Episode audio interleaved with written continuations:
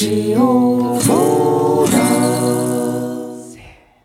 昨日と今日の境界線、今日と明日の境界線、何かと何か、誰かと誰かの境界線、日常に張り巡らされている。様々な境界線を越えるでも、またぐでもなく、すり抜けていく回電波。回電一茶尺郎のラジオボーダー。一茶尺郎のラジオボーダー、えーシャープ87、87回目の放送になります。えー本日もよろしくお願いします。えー本日はですね、えー早速ですけれども、ゲストに来ていただいております。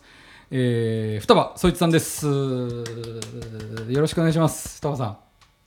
昨日と今日の境界線それやたら気に入ってくれてますよね。ありがとうございます。えー本日のゲストは、えー2021年、えー最後の本放送になるんですけれども、えー本日のゲストは双葉総一さんです。わー。こんにちは。えー双葉総一さん、えーご紹介、えーしますとですね、えー宮城県東松島市ご出身、えー2001年ファーストアルバム「双葉総一に気をつけて」にてデビュー、えーこれまでに7枚のフルアルバムを発表そして、えー今年ですね2021年、えーデビュー20周年を迎えられた双葉総一さんに、えー今日はゲストとして来ていただいております。ありがとうございます。どうもよろしくお願いします。いやー双葉さんありがとうございます。あのまあ今日は忘年会というか2人でしっぽりみたいなところもあるんですけど本当に来ていただいて。あのええあの料理も出してくれて ごちそうさまです。ありがとうございます。でまあ今日はなんか2人でこうある種の、まあ、忘年というんですか。い。ろいろ話したりなんかしてるわけなんですけど、えーせっかくなのでこう本放送の最後に、えー今年の最後にゲストとして来ていただきました。ありがとうございます本当に。こうなんか双葉さんなんか何をこう喋りたいことは たくさんあるんですけど。双葉さんそのいわゆる多分いいわゆるイメージで言うとあんまりこういうふうに喋られたりとかっていうイメージはおそらくないと思うんですよね。クールだったりとかっていうふうに思思われてるんじゃないかなっていうふうに思うんですけど。あーうんそうかもしれないですね。こういうあんまりね。はい。コンサートではもうベラベラ喋りますけどね。ほとんどおしゃべりですけどもね。で今日はほとんどおしゃべりなことはないでしょ。あのもうね。ほぼ。ほぼね。ライブの8割は、うん。いやそんなことはないでしょ 歌わない日もありますからね。歌わない日ないでしょ。やめてくださいよ。っていう感じで、まあ、今日あのゲストに双葉そさんをお迎えしてこうあれやこれ話してみたいと思うんですけどあのもしかしたらねあの、まあ、じいかんせん自分もおしゃべりなもんですからあの あくまでねこれはまず大前提として知っといてほしいのが僕は双葉総一さんをとても尊敬しててそしてもう大ファンでもうね追っかけのようにっていう、えーあくまで関係性があるよっていう上であの今日の 放送を楽しんでもらえればと思うんですけどはいよろしくお願いします。まずなんかそうそうそれこそ出会いみたいなものについて簡単に話してみようかなと思うんですけど。あはいはい。出会い。まああれですよね。僕が。ああのね吉祥寺の、うんあの吉祥あの井の頭公園のうん。ところではいはい。昔、あの盆踊りやってたんだけど、はいはいはい。それもうめっちゃ長髪の時の石立君が、はいはい。あの歩いていくのを見たことがありますね。あああの井の頭公園脇の公園でそう。ね。それが出会いだと思う。ありましたね。あった？なんかあの時に双葉さんが櫓の周りを本気で踊ってたっていう、あそうそうそう、ね。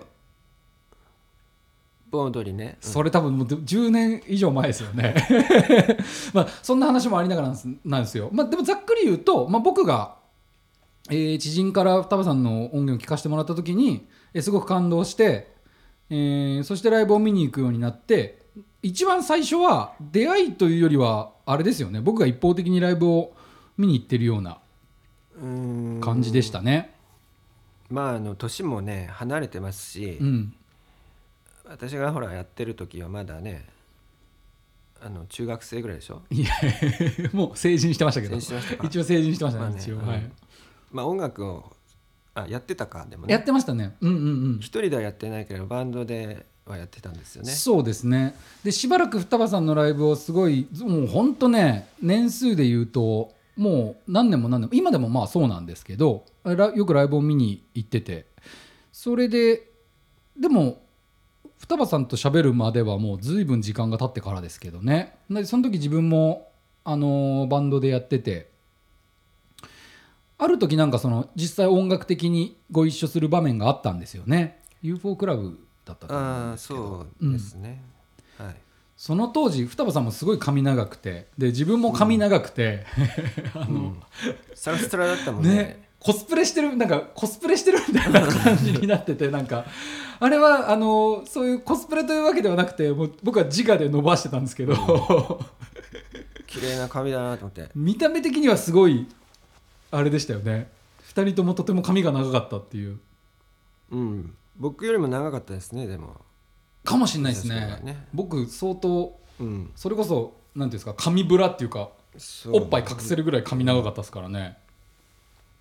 でまあそこからというかそこからこうまあまあ双葉さんも何しろデビュー20周年ということですごいね。ねだから活動歴とかをこう追おうとするともうね1週間ぐらいかかっちゃいそうで。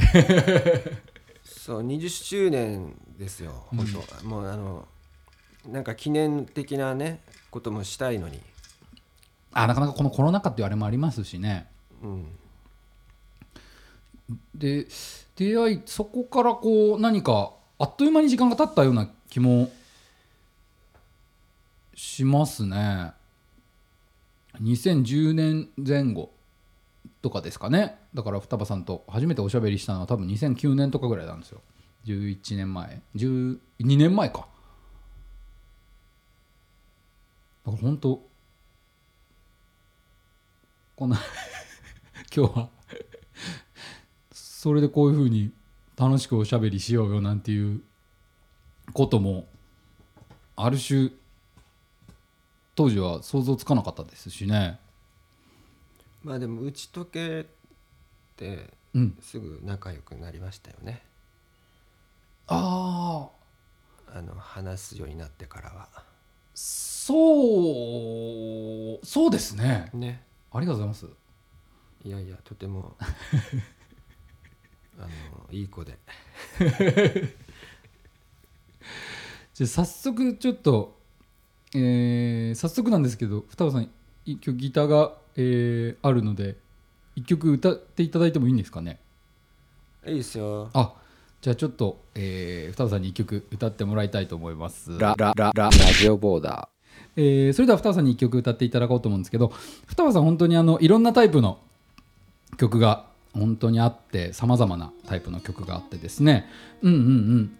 であのそうだラジオボーダーの、えーシャープ22本当ラジオボーダー始めた当初ですね、あのー身の回りの人に話してみようの回っていうのがあって。それで僕が双葉総一さんについて語ってる回もあるんですけど、えーぜひそちらも合わせて、あのお楽しみいただけたらと思うんですけど、えー今日は双葉さんあの歌っていただけるということで 今食後のコーヒータイムで申し訳ないですけど、えー歌ってみて歌っていただこうと思います、はいはい、えー歌っていただく曲はですね2002年のセカンドアルバム「春と乙女」に収録されていま2002年。すはい。新しい恋人という歌です。よろしくお願いします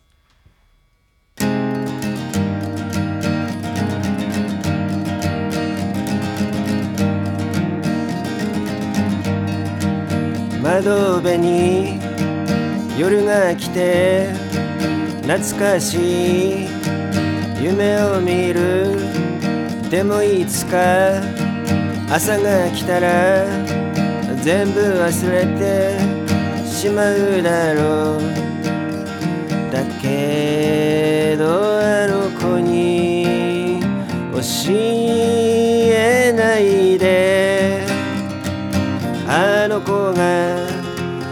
なくても平気だなんてだってあの子今日もきっと遠くの街で泣いてるものあの子が遠くの街に旅立ってしまってからそうさ僕は手紙を書いて思いを伝えた。待ってるよと。だからの子に伝えないで。僕に新しい恋人ができたことだってあの子。何も知らずに。遠くの町で暮らしてるんだもの。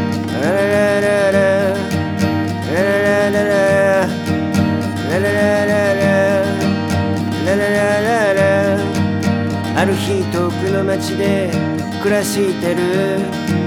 あの子から手紙が来た。そうさ僕は後ろめたい。気持ちで封を破った。新しい彼ができました。寂しくて仕方がなかったの。ごめんね。それで僕は。返事を書いた。仕方がないさ。元気でねと。ララララ。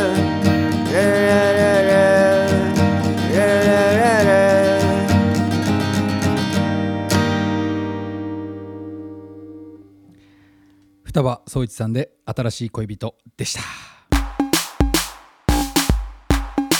ラジオボーダだから双葉さん20周年ということで今ねその今のこの手元の資料にディスコグラフィーをメモってたんですよ。でだから2001年ですね。双葉総一に気をつけてっていうファーストアルバムがあって、まあねあったわ。うん、でそこからまあすぐ割と矢継ぎ早にですよね。ほぼ。もう間を空けずして「春と乙女」というセカンドアルバムが出てそして3枚目に「ママレードパイの可愛い食事」っていう、うんそうだね。えー母の気まぐれという京都にいらっしゃるラロックバンドをバックバンドに、えー迎えてバンドアレンジでこの「ママレードパイの可愛い食事」っていうのがサードアルバムで出てうんうん。でそこからまたこうある種のブラッシュアップのような、えーそれまでとは少し印象の違うサウンドのアプローチの「涙の小鳥」っていうこれは完全な弾き語りアルバムでしたねまたね。うんうん。涙の小鳥、これが4枚目、そしてそこから少し5年ぐらい、えー間が空いて「手に捧げる歌」っていうアルバムが5枚目のアルバムですね。でこ、えー僕の双葉総一ファン歴からするとこの「涙の小鳥」から手に捧げる5年間の間に僕は双葉さんを知ってそしてこう夢中になってある種夢中になっていくっていう感じですかね。だから僕が双葉双葉さんを知った時は双葉さんがちょっとライブ活動お休みされてる時期でもあったんですよね。この「手に捧げる歌」をリリース前が。そうそうそう。ん。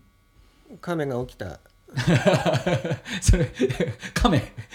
僕が飼ってる亀を眺めながらちょっとあの 意識そっちに行くのやめてもらっていいですか？さっきあの じっとしてたから死んでんのかと思った。いやいやちょっとあの冬はあんま元気ないんで。そっかそうそう。でこの時期にファンになってそう。でそこから、えー現代の神話1」っていうアルバムが出て6枚目に。で R 離島からの手紙。7枚目のアルバムが2012年。あでも R 離島からの手紙ももう2012年なんですね。うんうん。そうだね。12年。あそうね。もう何年前？じゃあ10 9, 年前。9年前ぐらいです11年ねあ12年前？10年前ぐらいですね。うんそうだね。うん。うん。意外なんかそうね曲が随分溜まったよねそこからも。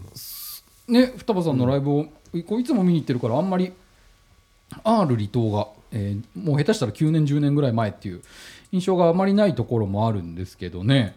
うん。そうねあっという間だね 10, 10年なんて、まああっという間。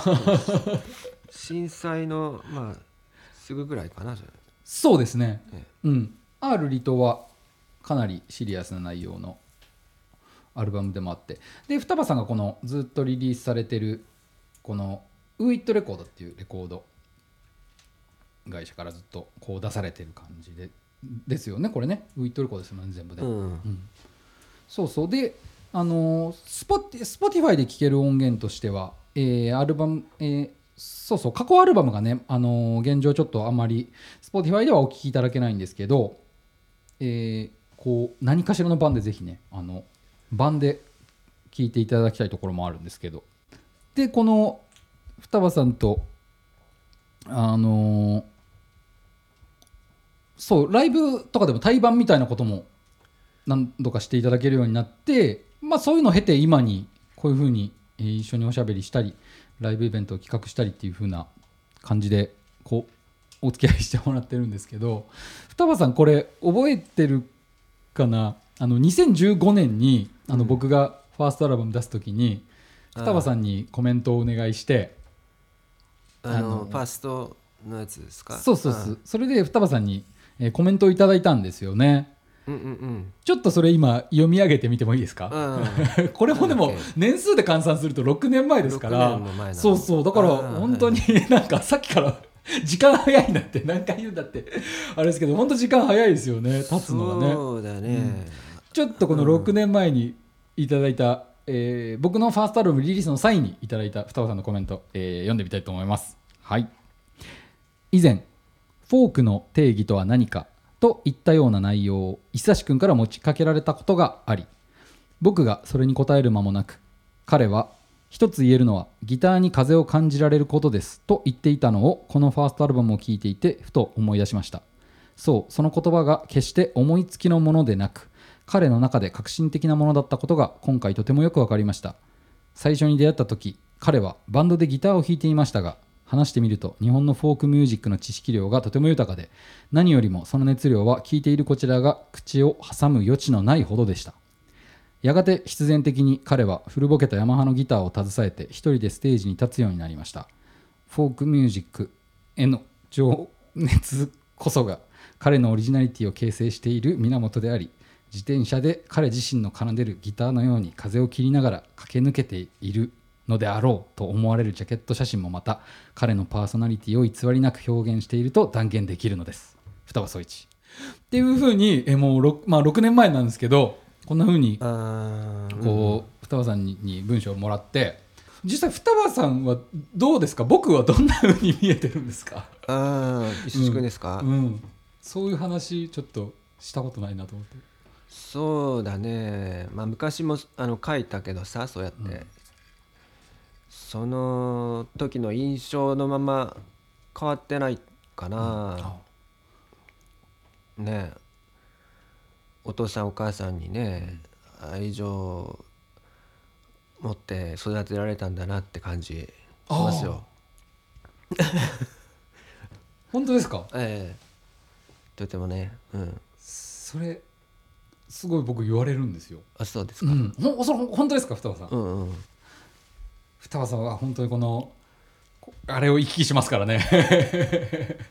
虚構と現実みたいなところを、ありがほなそそんな感じが出出てますか僕？出てますね。あ。歌にも出てるし、うん、歌にも出てる感じがしますか？歌にも出てますね。あの歌詞にも出てますよだからなんかあのある種そのあなたの悪口言うのをやめるもんね。やめたんだもんね。いやいい子だ。全然 よく言いますよ。だからこれもだからあの双葉さんのジャブが割と入ってるんですよね。今僕にあのこの僕の目には割とジャブが打たれてるんですけど全然悪口をの別にやめてないっていうところも ありますけどね。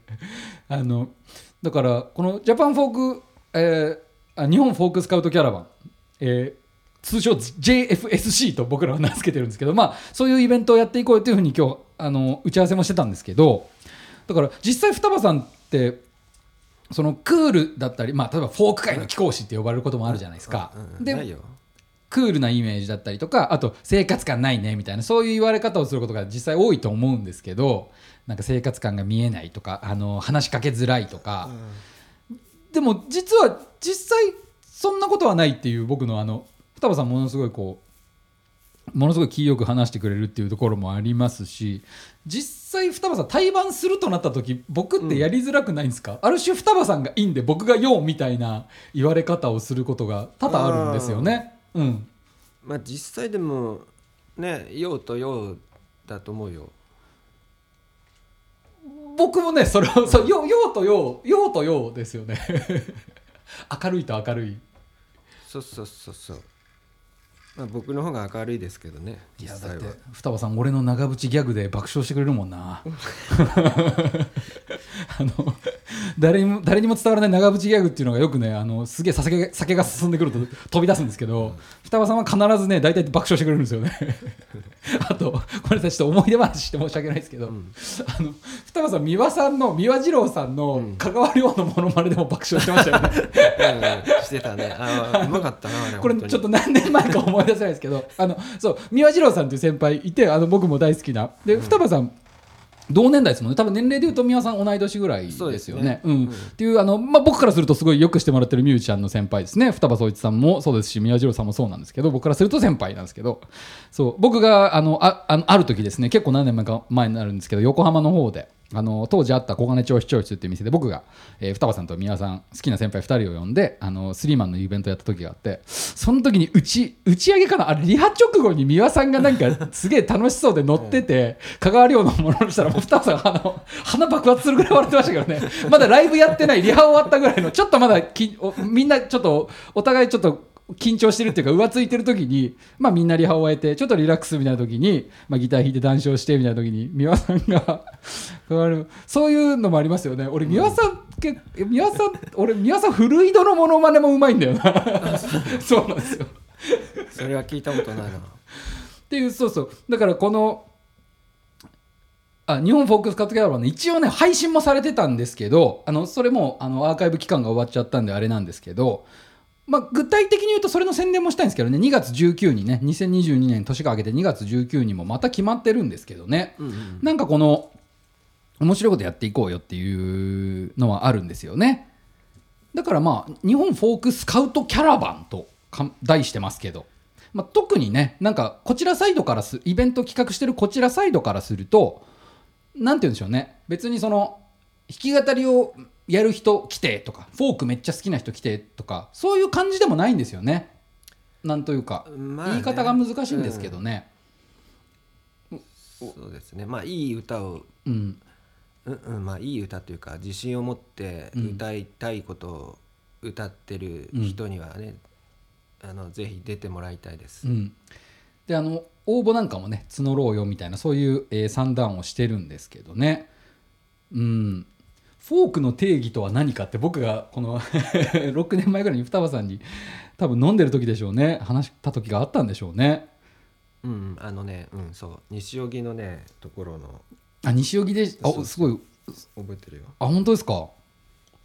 なんかフォークの定義定義か。定義ってね。なんつうんだろうな。まあでも僕はもうあんま変わってないですかね。ギターに風を感じられることがフォークフォーク言ってるのに歌じゃないのかよ言葉じゃないのかよみたいなところもありますけどね。うん言葉じゃないと思いますけどねこ別に。うんどうですか双葉さんこのフォークっていう なんかなんて言うんでしょうね。この言葉に対してのイメージっていうか概念っていうか。フォークね。フォーク。うーん。そうですねフォフォーク、うん、まあやあのさや自分自分でやりだした時ってさうん。なんかフォークがやりたいって別に僕あ石橋君はどうだったか分かんないけども僕はむしろさあのそう思ってなかったわけですよ。うん。でなんかだんだんやってるうちにまあ聴いてきたあの音楽も確かあの実際にフォークだったから、うん。まあそれのねあのあのささいあのなんですかその列にうん。並ぶっていうの後で、まあ、自分でやりやりだしたけれどはい。あのあ本当のこと言うと、うん。あの嫌嫌だったような気持ちがあったんだよね本当は。あフォークっていうのは、うん。やっぱりあのあなんでしょうね。イメージとしてのフォークが嫌だったみたいな。う。ん。ですですがああのバンバンドでも、うんあの一緒にあのやってるあのあの出演ししはい。た人とかもいる,、うん。いるけれどうん。あのバンドでいや一緒にこうやるとはい。あの逆に目立ったりするわけですよ。あ一人でや,、やってるから。その45組いる中で対バン形式でその活動初期とかね対バン形式で4組とかでいると1人自分の弾き語りがあるとうん。入るっていうことですよね。そうそう、ん。であのあんまりあの一人でやってるあのやなんなんだろうその純純粋なそのフォークだったっていうのは、うん。後で自分で気が付くんだけども、うん。そういう人がいなくって、うん。ああ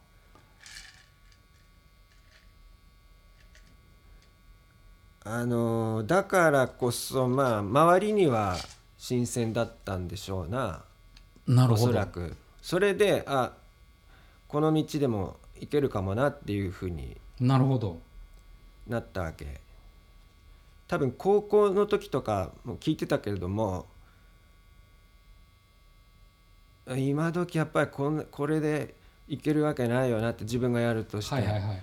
なんでもでもやりたかったからあスタイルとして仕方なくギターで歌うしかなかったっていう自分が曲作って歌うならこれしまあ、かない好きのかなっていう。だったんだけどもちろん、うん。好きでやりたいんだけどまあなんかそんなに明るい未来はないだろうなっていう、結構絶望しながらもう、まあ、好き好きだったけどもさ好きだからやってやったんだけどでもそれでも。うそうですよね。歌を歌うからにはこう仲間集めてやるよりも今ある歌を表現するためにはまずギターを持ってステージ立ってみようっていうそういう始まりだっていうことですよね。うんうん。そこから答え合わせのようにっていうかあある種あ自分ってそういう見られ方してるのかフォーク京都のボブ・ディランって言われてるなとか、そういう感じなんですかね。まあちょなりたいとは思ってたけどさ、うん。あのもちろんあああいうふうに、うんでもなんだろうね。まあなったなったところで仕方がないだろうなっていう反面でしたね。なるほど。なんかあありがとうございますすごい冷めてたね。だからあのややりながらもさ。ある種僕も僕もというかなんか確かにギター一本で歌うって別に特別技能とかじゃないですよね、うん。なんかそういうことがすごい僕あるんですよ。であのよ本当じ自分が作る歌とかってえ僕まあこのラジオボーダーもいつも一人で喋ってるわけなんですけど、うん。なんかそれと変わらないっていう印象がすごくあるんですよ。あの道よく街中とかでその独り言言ってわめいてるおじいさんとかいるじゃないですか。あれと一緒ですよね。う自分が歌作って歌うなんて。本当にそんな曲が作れるとかギターが弾けるとか歌が歌えるって。うん。全然なんか特別技能でもマジ何でもなくて、うんね。本当たまたまそうなだけで、なんか音楽やってるんですとかね。そういう世間話とかで。全然関係ない職場の人とか初めて知り合った人とかに音楽やってるんですよなんていう話になると「えー、音楽やってるんですすごい曲作れるんですね、楽器ギター弾けるんですね。すごい。CD 出してるんですね。すごい」とか言われるけどで すごいことだったらじゃああなたの職場にあなたの学校でそわ私の話になりますか？ならないでしょっていうかもうこっちは独り言ただ言ってるだけなんだからっていう、なんかそういうだからこれもある種自分の冷めてる視点なのかな？なんか冷めてる視点っていうかここれがなんか言い方むずいですよね。冷めてるしんだけどすなん言い方むずいな。冷めてるんだけど 何かあのこういうのもいいよみたいな？僕の場合は、はい。まああのそれしかやりたいことが特になかったわけよ。歌を作ったりするっていうことを、だからあのこうはまあさっき言ったみたいに鼻歌ですよね、まあ、うん要は、うん。それをなんかこう取りま取り取りまとめうるん。作業っていうかさ、うん。それが一番やりたいことだったしあのーだからほあなんだろうね。まあ冷め冷めてるっていうこともあるけど普通だったんだよねそれが。あのああ。日常生活において。この当たり前のことっていうか、それをまあずっと続けてるっていう感じ。売れるとか売れないとかじゃなくて、まあ、それ以外ややることがないしそれをやめたらなんかやっぱりねちょっとおかしくなるだろうから確かにそのやありありますよね。そのありますよねっていうかなんかある種当たりなんあありあるものですよね。なんか自分の中で。僕もなんかその地続きにずっとあるからそうなんですよね。そういうやめるとかやめないとかじゃなくなっちゃうとこありますよね。言ったあまあ要は好きなんだろうな。だからさ、じゃあちょっと双葉さんあのこれちょっと一旦流してみてもいいですかね？あのこれ Spotify にある曲じゃないんですけど あの、ちょっとあのその先月やった、えー日本フォークスカウトキャラバンの1回目のライブ音源をちょっとお聴きいただこうと思います。はい、えーこれは双葉さんが、えー19歳の時に作った歌だそうなんですけど、うん。えーえータイトルは「えー通好みフォーク」っていうもうこれ、えー双葉さんの SoundCloud で、えーもう誰でもお聴きいただけるんですけど現状、えーえーこれは双葉総一ディスコディスコグラフィーの中からするともう完全に未未発表曲で、えー双葉さんもそのお蔵入り音源として、えーサウンドクラウドでアップされてるっていうそういう音源なんですけどこの「えー通好みフォーク」っていうタイトルのデモ音源、えー19歳の時に作った歌うんですね。これをあの先月の日本フォークスカウトキャラバンのアンコールで、えー僕が歌わせてもらったんですけどちょっとその様子をお聞きいただこうと思います、えー作詞作曲、えーアコースティックギターブルースハープ双葉総一さん、えー歌伊佐拓郎、えーお聴きください。通好みフォークあんたの親父は阪神が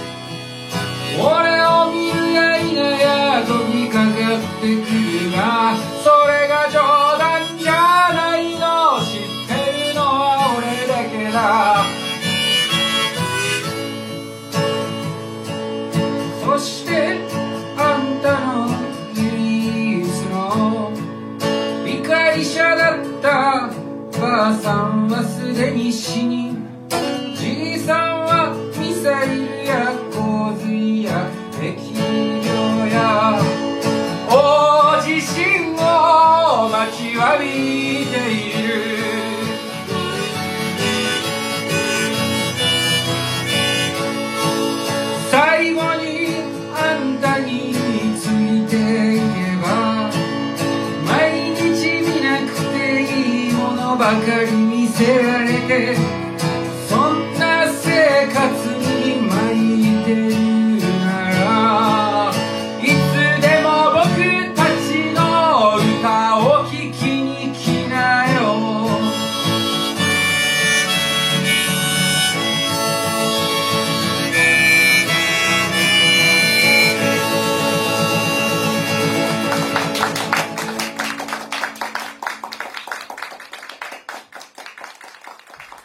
先月のライブ音源をお聴きいただきました作詞作曲双葉総一さんで「通好みフォーク」という曲でした。あー双葉さんありがとうございました、えーエンディングです、えー一応2021年の年末も年末ですけど。えどうですか？体調の方は大丈夫ですか？えバッチシです。そんな感じでちょっとあのーこれから我々はあのー軽くしっぽりやりながらお酒を飲もうと思って 全然大丈夫じゃないじゃないですか。体調が。確かに今日あの関東の方はめちゃくちゃあの寒波が襲ってますけどね。あの、えーそんな感じで、えー今回もありがとうございました、えーの告知の方、えー一応しておきたいんですけど、えー正式なえー告知はこれからになるんですけれどもですね。に、えー日本フォークスカウトキャラバン次回はですね2022年2月の19日土曜日ですね。東京の大久保にあります光の馬という会場であの新宿駅からも歩いて来れます。はい。えーこの日にイベントございます、えー内容はこれから、えーそして今日も打ち合わせをしてたところなんですけどこれからまた詰め内容を詰めて、え随時発表していきますのでぜひ、えお楽しみにしていただければと思います。ね双葉さんもまた来年にこういろいろ水面下で動いている動きがあるそうですけどそちらの方なんかもまたチェックしていただけたらと思います。はい。よろしくお願いします。双葉さん今日はありがとうございました本当に。昨日と今日の境界線。今日と明日の境界線。あのー説明しておきますとですね双葉さんがやたらこれを気に入ってくれてるという その確かな事実だけはあります。はい。何かと何か。誰かと誰か。せーので言ってみましょうかね。あの、えーシャープ87、えー本日もありがとうございました、えー2021年もありがとうございました。来年もよろしくお願いします、えーラあラジオボーダーでは随時お便りを募集しています。宛先はラジオボーダーポッドキャスト at gmail.com ラジオボーダーポッドキャスト at gmail.com 番組の詳細欄からお送りいただけますので、また、えーご意見ご感想などありましたらよろしくお願いします。えー本年もありがとうございました。本日のゲストは双葉総一さんでした。サンキューバイありがとうございました。昨日と今日の境界線、今日と明日の境界線、何かと何か、誰かと誰かの境界線、日常に張り巡らされているさまざまな境界線を越えるでもまたぐでもなく、すり抜けていく回電波、一切拓郎のラジオボーダー、お聞きいただきありがとうございました。良いお年を。バイバイ。バイバイ